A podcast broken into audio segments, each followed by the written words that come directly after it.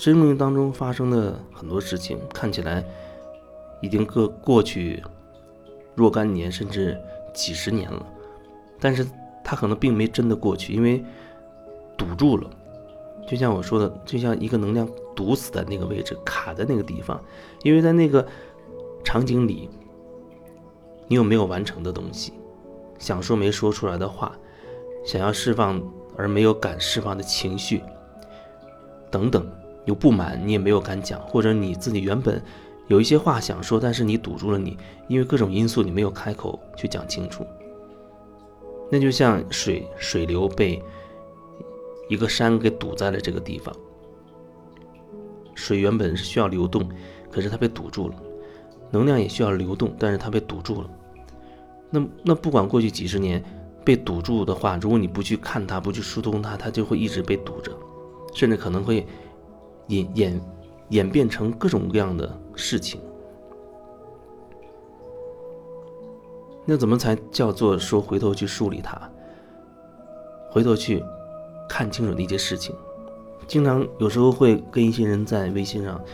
聊到他们曾经人生当中发生过的一些事情，我也会说，你可以讲一讲你曾经发生过的那些那些事情，甚至一些很。最好是一些很具体的事情，那有的人他就会开始讲，他可能会可能会讲，一种是讲，好像他讲了好多事情，但是每一件事情都是一两句话就就带过了，在他印象当中，可能那一件事情就只剩下这一两句话而已，可能就是对那个事情得出了一个总结，比如说跟自己父亲啊。吵架，小时候吵架，然后觉得他爸对不起自己，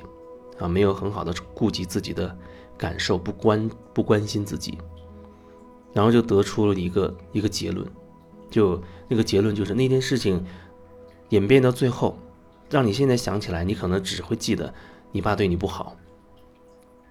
可是那个事情来龙去脉究竟是怎么发生的？也许你印象不深刻，也许你还能多少想起一点，但是至少你要你要愿意去开始深入去去所有的去回忆起那个事情的整个的很细节的东西，而且要有你自己的感受在里面，不然的好像就是都是你爸的错，都是你爸没有关心你的需求。如果说你已经得出这样一个结论的话，那就没有办法继续深入去看什么了，因为你你已经认同于这个结论了，然后因此还。衍生出很多你对你爸的情绪，憎恨他、讨厌他，人就因为他是你爸，你又不能够当他面去去发泄这些情绪，所以那就变成一种很纠缠的感觉，很纠结的感受，一直在你心里。可是那件事情究竟是怎样的？那绝对不是你这两句话就能讲清楚的，所以。你最好能够让自己越来越多的去想起那个场景当中自己的自己的感受，或许有些细节你不记得，但有一些感觉你会记得，会一点点想起。往往我觉得有时候有一些连线，跟一些人连线的时候，可能最开始几次连线，他也在讲同一个场景发生的那个事情，一开始可能那几次点点滴滴的讲不了多少，因为。他会觉得自己忘记了，但可能过了一阵子，几次之后，甚至有可能大半年，甚至一年、一年之后，也许会更久。忽然有一天，忽然一下子连线的时候，又想到了好多哦，原来那个场景其实还有好多感受，一点点就想起来了。你会发现那个场景，因为你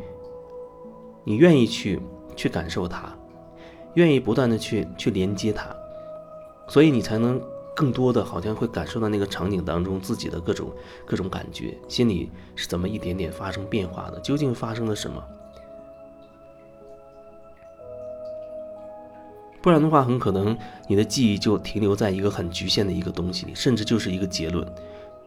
一个情绪、一个结论，但那个并不是事情本身的样子。所以，如果你想真的可以。疏通那个堵住的东西，那你就要更深一步的，带着觉察，让自己可以更深入的去感受到那个在那个场景当中堵住的场景当中的你自己的感受，甚至如果可以，你可能会想到更多的细节，你们的对话，你的心态，对方说了什么，引起你内在怎么样的变化，这样才能在那个场景当中一点点的看清楚自己，看到更多的自己。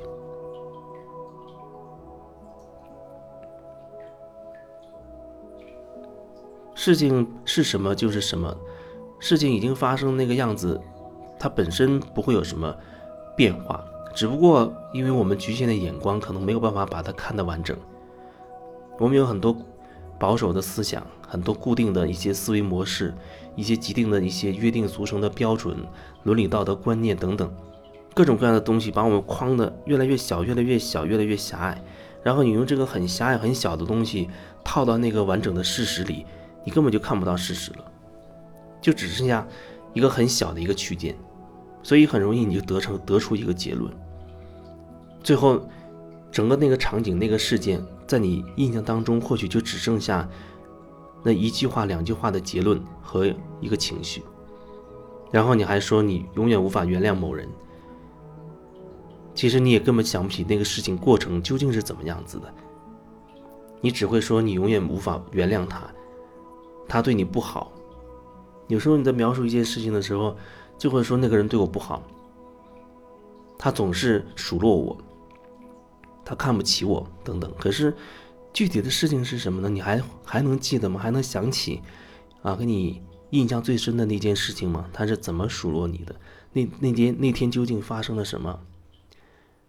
从一开始你们怎么，比如说怎么见到面，然后你们在聊什么？他说了什么？你又怎么去？去回复他。有时候人在那个过程当中，一点点，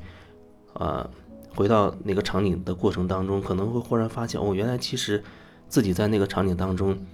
也有很多缺陷。比如说，原本你心中是这样想的，但是你却没有直接的告诉他，你讲了另外一个东西，那很容易让人造成一种误解。根据你讲的，对方回应了你。然后你觉得自己被伤害了，那我觉得，至少你要为你自己的不真实要负责任。你在那个时候，你没有很真实的去直接表达你的、你的、你的心情、你的感受，而你带着一点算计，很巧妙的去讲了一些别的什么有的没的东西，然后后面引发了一个连锁反应。对我来说，那些误解往往是因为你并没有看清楚更大的一个一个真相、一个事实。误解是因为我们没有看到事实，误解也是因为我们太太狭隘、太局限，我们有很多固定的东西，限制了自己看到更大的部分。所以，所谓的疗愈，那就是让自己可以扩大。让自己意识可以拓展，啊，慢慢的不再受那些思想观念的束缚和捆绑。有人说，那没有束缚捆绑，你岂不是所谓无法无天了吗？我的意思是说，你吃饭可能还会用勺子、用筷子，啊，你不会说，因为你认为那是一个规矩，你就要换各种奇形怪状的，你自己都不爽、不舒服的一种方式去吃饭。就是说。很多东西它还在，但是你不会固执的认为我必须要按照这个标准，要按照这个说法去做。